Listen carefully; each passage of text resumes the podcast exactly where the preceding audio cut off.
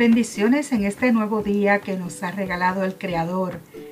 Bienvenidos y gracias por acompañarme a caminar en la palabra de Dios, sembrando esta semilla que te transforma la vida un pensamiento a la vez.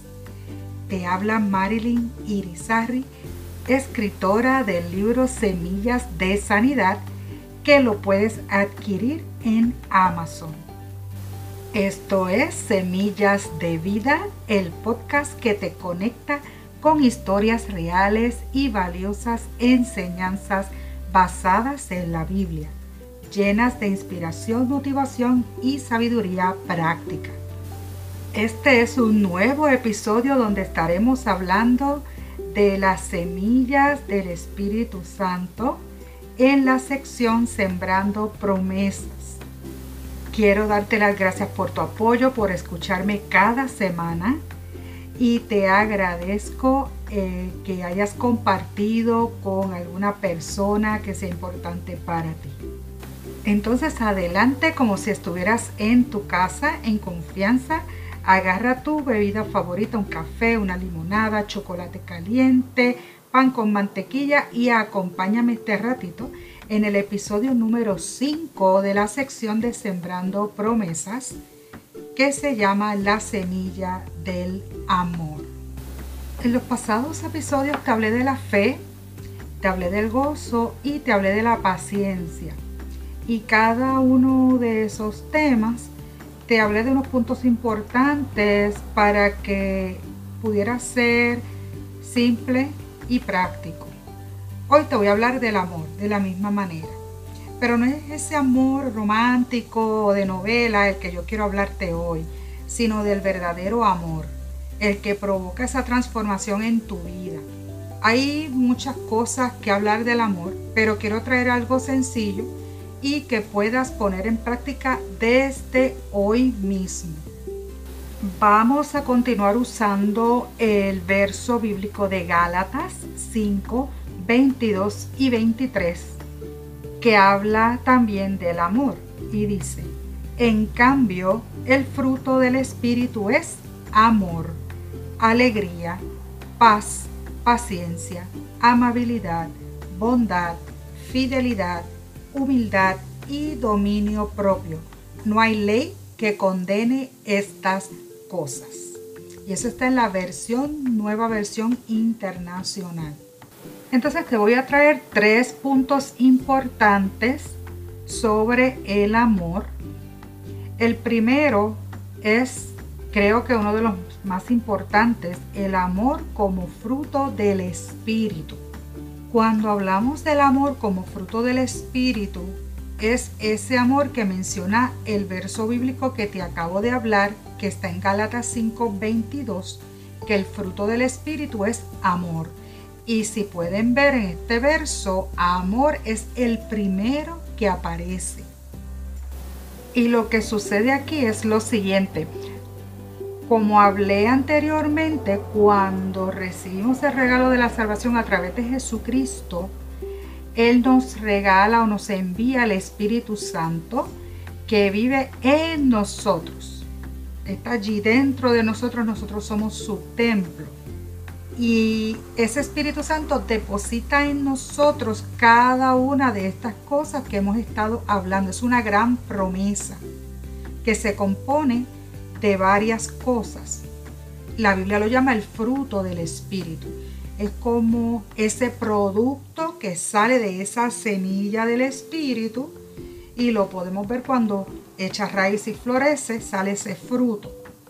Así que Dios nos capacita a través del Espíritu con este, estas herramientas para poder sobrevivir en la vida y en las dificultades y las luchas. El amor es el primero de ellos. ¿Por qué el amor? Este amor que habla aquí es el amor ágape, es el amor que viene de Dios, que es Dios mismo, es el carácter de Dios, es una manifestación del carácter de Dios y Dios lo deposita allí para que nosotros podamos mostrarle al resto de la humanidad ese carácter de Dios. Y yo sé que van a pensar, ah, pero es que muchos cristianos por ahí que el amor mm, no se les nota. Quisiera decirte que va a ser algo automático, pero no lo es. Allí está la semilla, ahí está dispuesta, ahí está sembrada. Sin embargo, nos toca a nosotros cultivarla, fortalecerla, igual que la paciencia, igual que la alegría, así también es el amor. Está allí, pero mientras nosotros lo vayamos cultivando, va a ir creciendo y se va a ir haciendo manifiesto en nosotros. Lamentablemente, muchas personas le dan prioridad a otras cosas, tal vez a la alegría, tal vez a la paz, tal vez a la paciencia y no tanto al amor. Pero tenemos que ver que es un solo fruto. Por lo tanto, tiene que crecer todo a la vez. Si abonamos uno y el otro no lo abonamos, es como si naciera un, ramo de uvas y unas uvas crecieran grandes y otras uvas crecieron pequeñas. Así que la única manera que tengo de decirlo es que tenemos que tratar de crecer parejitos. Juan nos habla en sus cartas que Dios es amor. Pablo nos habla en 1 Corintios 13 que nos dejemos guiar por el amor. Y él nos describe qué es el amor. Él dice, ya desde el capítulo 13, verso 4, empieza a decir que el amor es paciente y bondadoso. El amor no es envidioso, no es presumido ni orgulloso. El amor no es descortés ni egoísta, no se enoja fácilmente. El amor no lleva cuenta de las ofensas, no se alegra de la injusticia, sino de la verdad. El amor acepta todo con paciencia, siempre confía, nunca pierde la esperanza, todo lo soporta. en este momento es como un momento de meditar si realmente amamos. ¿Y a quién debemos amar?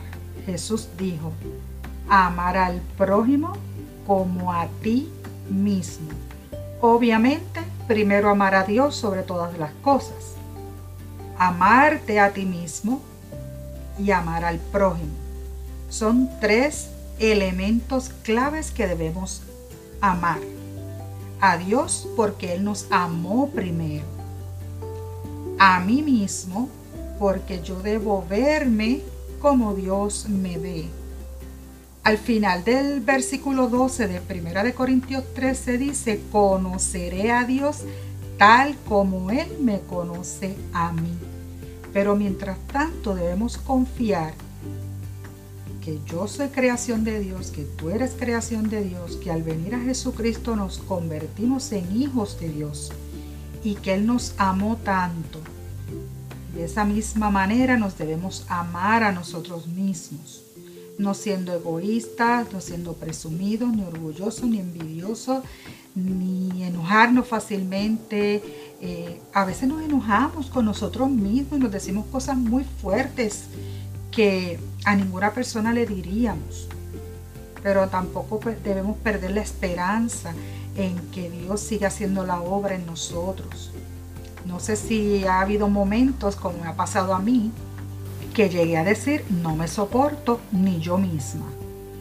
Pero he aprendido a amarme como Dios me ama y aceptarme como Dios me acepta.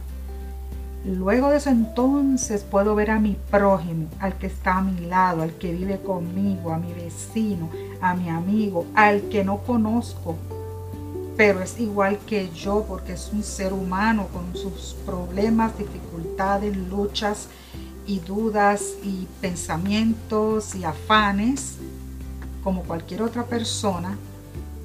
Por lo tanto, yo debo soportar, no debo enojarme fácilmente con esa persona, no debo ser orgulloso ni envidioso, ser paciente, ser bondadoso con esa persona algo que a mí me impactó muchísimo es que dice, no lleva cuenta de las ofensas. ¿Cuántas veces no contamos y decimos, aquel me hizo una, me hizo otra, ya es la cuarta, a la quinta yo no aguanto más, ¿verdad? Llevamos cuenta de las ofensas. Imagínense si Dios llevara cuenta de todas nuestras ofensas. Esas se las dejo allí, porque bastante que ofendemos a Dios con las cosas que hacemos, aún sabiendo que están mal. Así que, resumiendo, el amor como fruto del Espíritu es la manifestación del carácter de Dios en la vida del creyente. Número 2. El amor como fuerza transformadora. El amor como fuerza transformadora. Primera de Corintios 16, 14 dice que todo lo que hagan sea hecho con amor. El amor cuando se convierte en una motivación detrás de nuestras acciones diarias tiene el poder de transformar las actitudes y las relaciones. Nos va a inspirar a tratar a los demás con amabilidad y compasión lo que va a crear un ambiente de armonía. Todo el mundo quiere estar alrededor de una persona que es amable, que es compasiva, que es inspiradora, que tiene buenas motivaciones. Nosotros como seres humanos la mayoría sentimos cuando una persona hace algo con una motivación escondida, ¿verdad? Como con un segundo propósito pero también sentimos cuando alguien es sincero.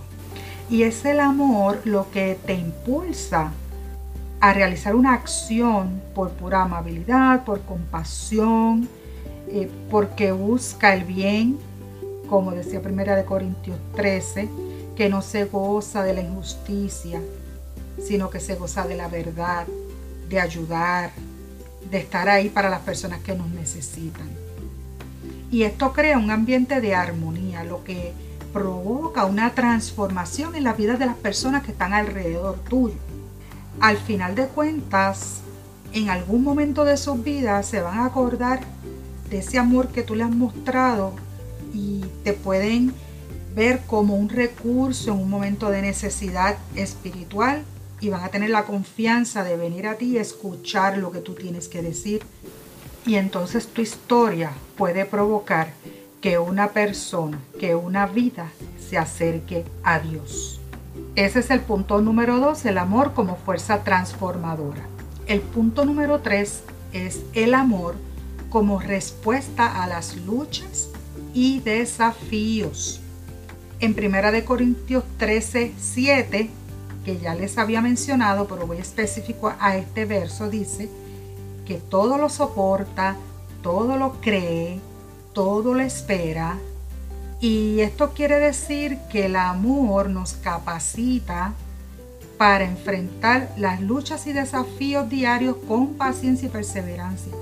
Nos ayuda a mantener esa fe, esa esperanza, el mantenernos fuertes, esa fortaleza en estos momentos difíciles, permitiéndote superar obstáculos y mantener relaciones saludables. No podemos aislarnos, lo peor que podemos hacer es quedarnos solos. Necesitamos el apoyo de la comunidad, de otras personas, de la comunidad de fe. Para esto está la iglesia, como yo les hablé en el capítulo de Biovive tu Fe, en el episodio 4.2, que habla de la iglesia. La iglesia fue creada por Dios para que pudiéramos vivir en familia de fe, apoyarnos unos a los otros, tener un hombro donde llorar, tener quien nos levante las manos, tener quien ría con nosotros en momentos de gozo, pero que también ore con nosotros en momentos difíciles y nos, nos impartan esa fe y esa fortaleza, crecer juntos, aprender juntos.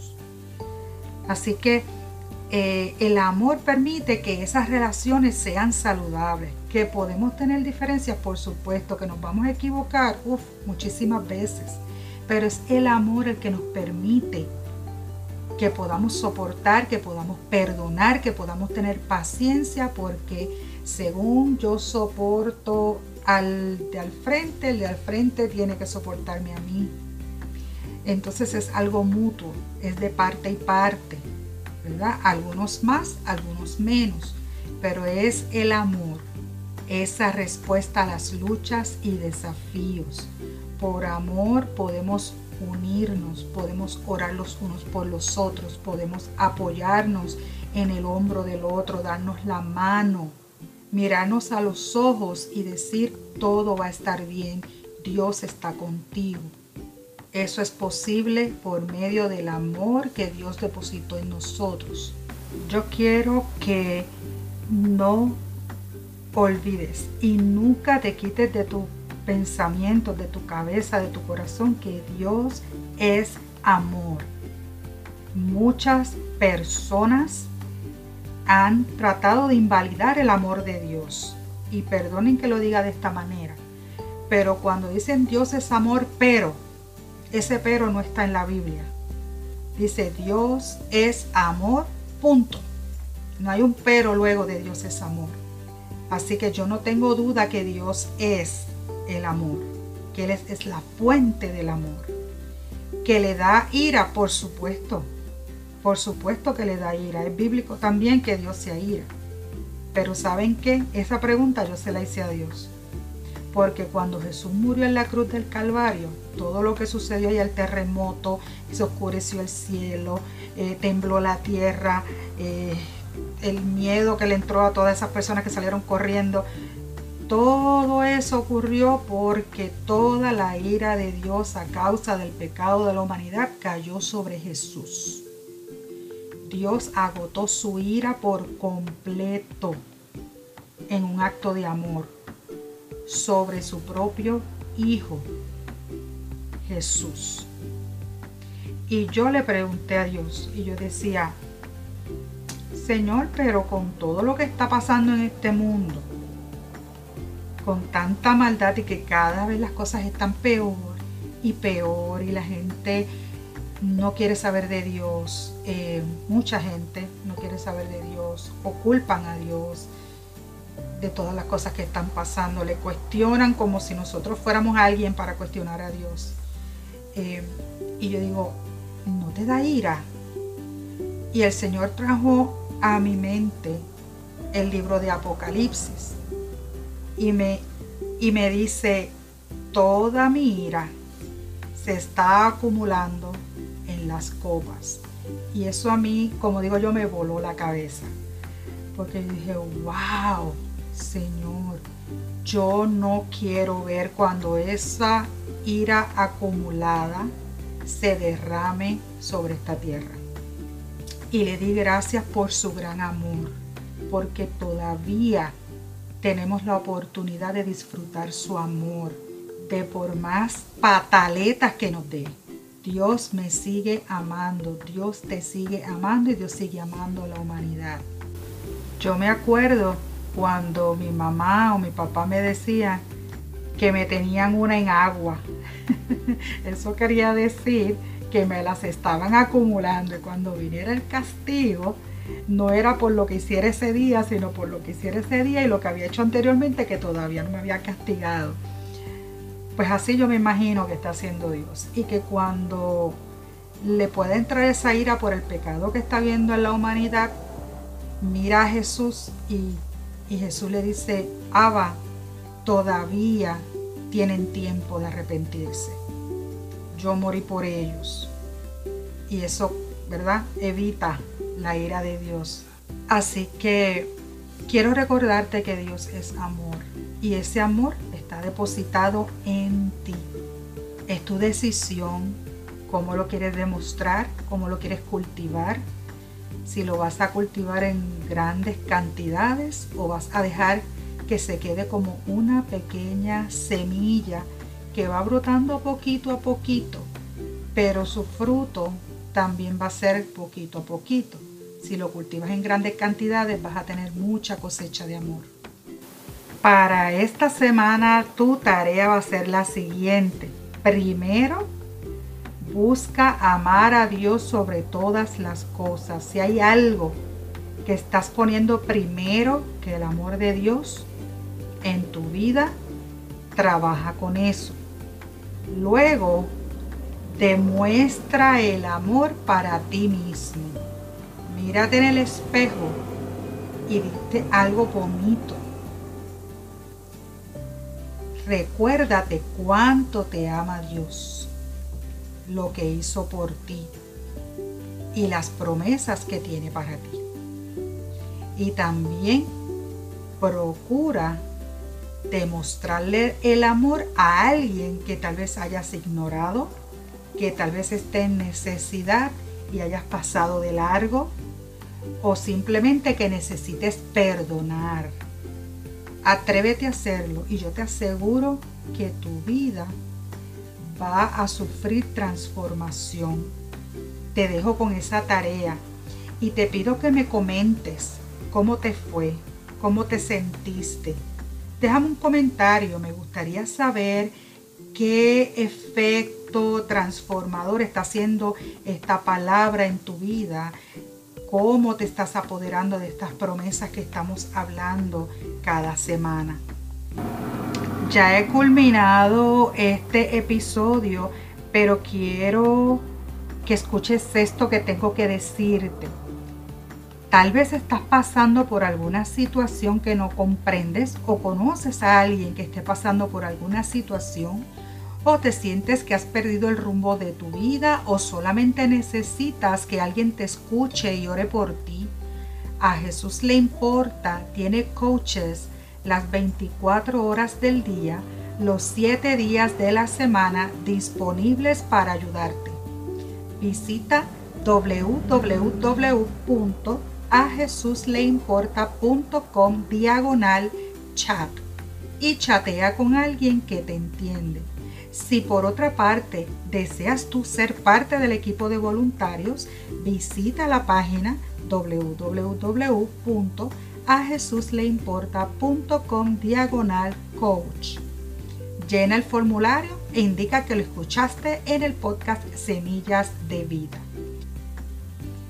Si este podcast ha sido de bendición para tu vida, quiero invitarte a que me sigas para que disfrutes de cada nuevo episodio.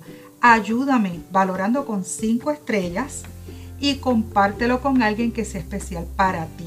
Así estarás sembrando una semilla en su vida. También te invito a visitar mi página marilynirizarriescritora.com te doy mil gracias por regalarme de tu tiempo. Nos veremos en el próximo episodio con el favor de Dios. Que tengas una maravillosa y bendecida semana. Hasta luego.